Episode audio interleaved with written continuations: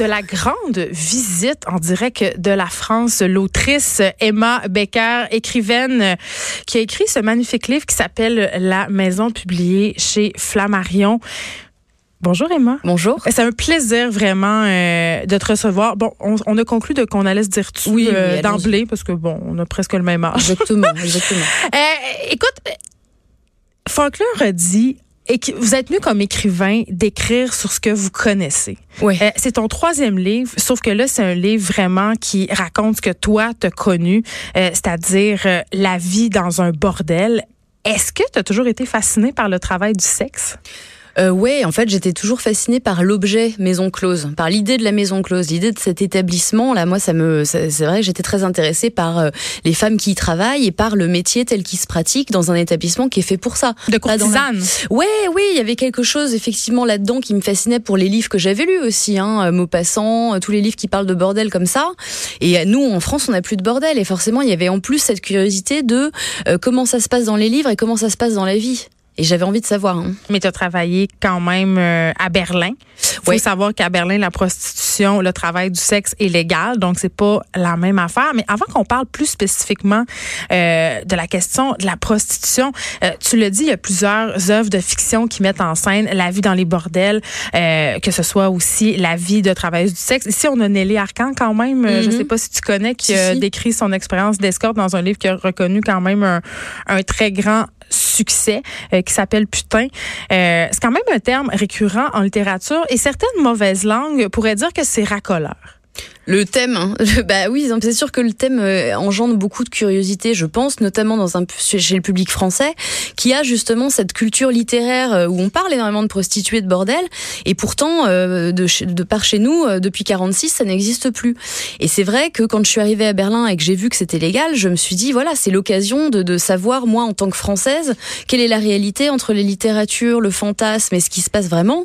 Et je savais que ça allait aussi intéresser le, le, le public français pour ça, ouais. Parlons-en de la maison close, puisque c'est de ça dont il est question dans la maison. Euh, je veux qu'on se parle de la narration euh, dans ton livre, Emma, euh, qui est à certains moments assez descriptive, notamment quand il est question justement des lieux de cette maison-là. Et je dois dire que comme lecteur, quand on lit ça, ça confère un, un, grand réalisme. On a l'impression d'y être. Est-ce qu'il y avait quand même chez toi une certaine volonté euh, anthropologique en quelque sorte de peindre le portrait le plus juste possible de cette réalité-là, mais sans jugement bah, il y avait, euh, je perdais pas de vue que c'était vraiment mon expérience à moi et que la maison était pas du tout représentative de la prostitution en général. Tu vois, je savais que c'était un endroit exceptionnel et cet endroit a fermé. Et c'est pour ça que j'avais cette urgence aussi de décrire de la manière la plus précise possible pour que, voilà, pour qu'on sache comment ça existait, dans sous quelle désir de mémoire? Ouais, tout à fait, ouais, parce que j'avais une charge affective euh, hyper importante pour cet endroit-là. Et voilà, et tu sais très bien comment c'est quand tu décris euh, les endroits que t'as aimés quand t'es petite, bah, t'as tendance à en faire des, des, des, endroits qui ont des proportions, tu vois, de châteaux. Ça, Mythique. Exactement. Alors qu'en fait, c'est des petites bicoques, tu vois. Mais c'est ton amour et ta tendresse qui a donné ces proportions-là à l'endroit. Et c'était ça aussi ma volonté de quelque chose d'un peu élégiaque pour rendre hommage à ces endroits dans lesquels j'ai passé, euh, dans lequel j'ai passé des superbes euh, moments. Enfin, en tout cas. Mais, mais tu es consciente quand même, Emma Becker, que ça peut choquer de t'entendre dire que tu as passé de superbes moments dans un bordel? Parce que cette idée quand même euh, de faire un récit justement qui parle de prostitution comme tu le fais, sans descente aux enfers, euh, sans abus. Euh, et certaines personnes pourraient être amenées à se dire, coudon, est-ce qu'il n'y a pas là une certaine banalisation du travail du sexe? Ben, comme je te le disais, moi je décris cet endroit-là qui est très particulier à Berlin. Il n'y a pas beaucoup d'endroits comme ça à Berlin. Après, je pense que ce qui choque aussi, c'est qu'on n'a pas, on n'est pas habitué à entendre parler de ce, métier-là comme d'un métier justement, et de parler des prostituées comme des travailleuses. Ben ici, ça fait grand débat. La ben Fédération des femmes du Québec a euh, récemment euh, octroyé au métier de travailleuse du sexe le statut justement de métier, et c'est un sujet qui divise les féministes, surtout quand on parle de très jeunes femmes, quand on parle de prostitution par choix. Oui, mais voilà, comme je disais, la, la, la notion de choix aussi, elle est très, tu vois, il y a vraiment qu'aux prostituées qu'on demande pourquoi elles ont fait ce choix-là. c'est pas euh, banal comme métier. C'est pas banal, mais après, euh, c'est les femmes qui pratiquent le métier qui savent que oui, c'est pas un métier comme les autres et que c'est un métier qui demande beaucoup et que c'est un métier où on a besoin aussi d'avoir des pauses, certes, mais de toute façon, c'est un métier qui existe. Alors la seule, le seul choix qu'on a, c'est soit de donner des conditions décentes aux femmes qui font ce métier ou aux hommes hommes d'ailleurs, soit de faire semblant que ça n'existe pas. Et c'est comme ça qu'on a du trafic et des prostituées mineures et qu'on n'a pas de prise sur ce qui est en train de se passer. Une chose intéressante euh, dans le livre, c'est euh, la façon dont la narratrice Justine décrit ses liens un avec les autres filles. Cette espèce de, euh, j'appellerais ça les frenemies, là, un peu cette amitié, mais en même temps parfois cette jalousie, mais surtout la relation avec les clients. Puis je, me demande toujours, et je l'ai demandé souvent ici à ce micro à des gens qui œuvraient dans le travail du sexe, pourquoi ils pensaient que les hommes sollicitait des prostituées, évidemment, il doit avoir autant de réponses que d'autres, mais il y, a, hmm. toute la question de la misère sexuelle dans la maison. Oui, je pense que, mais plutôt que misère sexuelle, que j'aime pas beaucoup, je parlerais plutôt de solitude. Tu vois, je crois qu'en fait, euh, tu as énormément d'hommes, effectivement, qui vont au bordel parce qu'il y a un besoin physique euh, dont on n'a pas besoin de parler, qui est évident. Mais moi, ce que j'ai constaté, c'est que au-delà du sexe, il y a quand même une envie de, de voilà, de se rapprocher euh, les uns des autres et qu'il y a beaucoup d'hommes qui sont, par exemple, d'une timidité maladive et qui imaginent que donner de l'argent à une femme pour être près d'elle, ça va rendre la chose plus facile. En fait, est-ce que ça la rend plus ben, facile Non, en fait, moi je trouve que ça la rend pas plus facile parce que quand, enfin, de, ce que j'ai vécu, quand un homme paye une femme, en fait, ça, ça, aurait tendance presque à augmenter la distance et ça met la femme sur une, dans une espèce de position, euh, euh, tu vois, mythologique. Est-ce qu'il y a une prise de pouvoir quand on est une prostituée en quelque part? Ben moi, dans ce contexte-là, oui, j'ai trouvé, j'ai trouvé que c'était vraiment nous qui décidions et qui, qui faisions, qui faisions la loi et que les hommes quelque part étant interchangeables se pliaient à notre, euh, à notre bon vouloir. On c'est vous qui les exploitiez, ma belle. presque, presque, peut-être pas pour assez d'argent, mais oui, oui, certes. Enfin, en tout cas, c'était intéressant de s'apercevoir que les rapports de force, même au bordel, sont pas toujours aussi simples que ce qu'on imagine. Euh, je veux qu'on, parce que vous faites de l'autofiction, euh, vous n'êtes pas la seule. Euh, Annie Ernaux a accordé une entrevue récemment où elle, bon, elle fait allusion aux bénéfices du MeToo. Annie Ernaux, qui est la grande reine de l'autofiction, en tout cas, mhm. dans mon cœur et dans le cœur euh, de bien des gens. Mais euh, dans cette entrevue-là qu'elle a accordée, elle a parlé euh, du long chemin qui reste à parcourir concernant l'égalité entre les hommes et les femmes, en termes de salaire, évidemment, mais en termes mhm. aussi de représentation des femmes dans de nombreux domaines, dont en littérature. Et on dit souvent des hommes qu'ils sont écrivains et des femmes, on va dire qu'elles sont romancières, qu'elles ah sont autrices. Est-ce que vous est-ce que tu crois que la, question de l'autofiction, de la littérature dite féminine, ça a quelque chose de péjoratif? Non, mais moi, ce que je, enfin, je sais pas, ce que je constate en tout cas, c'est qu'on a toujours tendance à considérer que le regard de l'homme est un regard neutre et que du coup il a une vision d'ensemble de ce qui se passe dans le monde. Universel. exactement. Et que dès mm. qu'une femme écrit un livre, c'est forcément un regard féminin, un point de vue féminin sur quelque chose.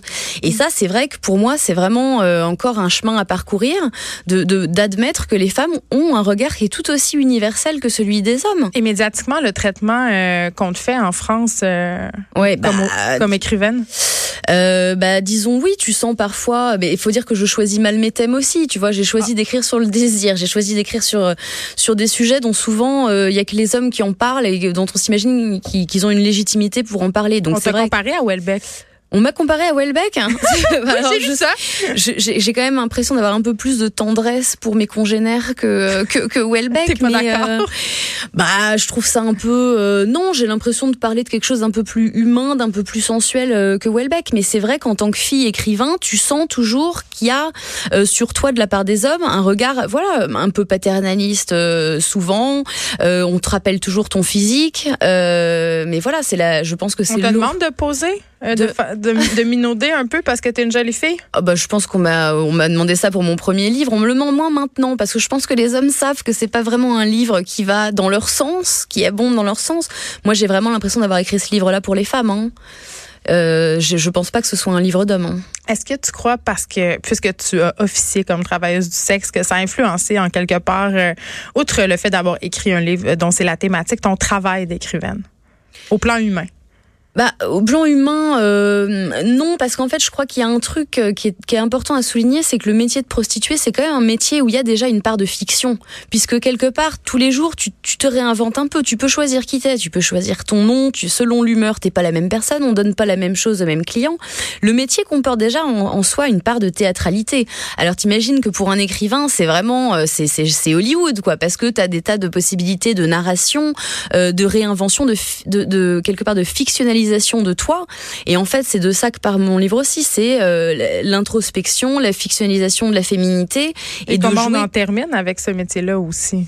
Et ben moi, j'en ai terminé parce que la maison a fermé, tu vois. Mais c'est vrai que j'aimais tellement cet endroit que c'était c'était compliqué pour moi d'arrêter. Et quelque part, je m'y sentais bien dans la mesure où la quantité de travail par rapport au temps libre que j'avais pour faire ce que j'aime, c'est-à-dire écrire, était quand même hyper avantageuse. Mais je sais pourquoi j'ai arrêté aussi. Pourquoi? Et j'ai arrêté parce que parce que j'avais plus envie des hommes tu vois, moins envie des hommes. Enfin, je, je, je, savais plus à quoi réfléchir le soir quand je me couchais. Tu vois, j'avais plus la même, le même enthousiasme. Mais, même... mais t'en parles ça dans le livre. Ouais, bien sûr, des hein. prostituées qui sont plus capables de, de d'établir qu'est-ce qui est du vrai désir ou de la ben, comédie? Exactement. C'est, c'est, mais oui, mais euh, en même temps, tu veux, c'est le métier qui veut ça. C'est que tu es obligé euh, de, de, quelque part, de séparer le corps et la tête parce que sinon c'est trop difficile. Tu vois, au niveau psychologique, tu as tellement d'affects qui deviennent des clients qu'il faut que tu te partages. Mais il y a quand même des moments où tu te retrouves miraculeusement.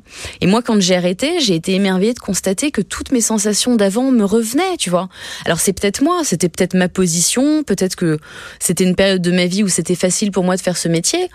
Mais euh, je crois qu'il y a quelque chose d'étonnant quand tu fais ce métier, c'est que tu t'aperçois de la résilience aussi euh, de la femme, qui est, qui est peut-être d'ailleurs intrinsèquement liée à notre condition bon, féminine. On ne élève pas comme ça en étant résiliente? Bah si, tout à fait, tout à fait. Alors je sais pas si c'est une disposition qu'on nous a apprise ou qu'on a de base, tu vois, mais je crois que c'est aussi une partie de notre force, c'est cette résilience, cette capacité à, à rebondir et à se réinventer et à pas forcément être écrasé par l'homme, tu vois. Moi, j'ai eu l'impression justement de jouer avec des codes en faisant cette expérience et de m'élever au-dessus de, de, la notion de pute, de la notion d'amante, de la notion d'épouse, de femme, tu vois. Ah oui, cette dichotomie, la, la vierge et la putain. On est encore là-dedans. Ben oui, mais tu t'aperçois que les hommes adorent mélanger les deux, en fait. C'est, que collectivement, on a cette idée de maman et de putain, mais en vérité, ce que les hommes adorent, c'est effectivement fréquenter la putain, mais une fois que le sexe est passé, en fait, ils aiment beaucoup s'étendre sur l'épaule de la mère. hein. Et se faire cuisiner des brownies. Exactement. Emma Becker, merci. Tu seras ce soir à 10 ah, demain euh, à 17h30 à la librairie Gallimard euh, sur Saint-Laurent. Il y aura une causerie, tu signeras aussi des livres. Et vraiment, je vous encourage à lire euh, ce livre, La maison, qui est fort réussi à mon sens. Merci beaucoup d'avoir été là. Merci à toi. De 13 à 15, les effrontés.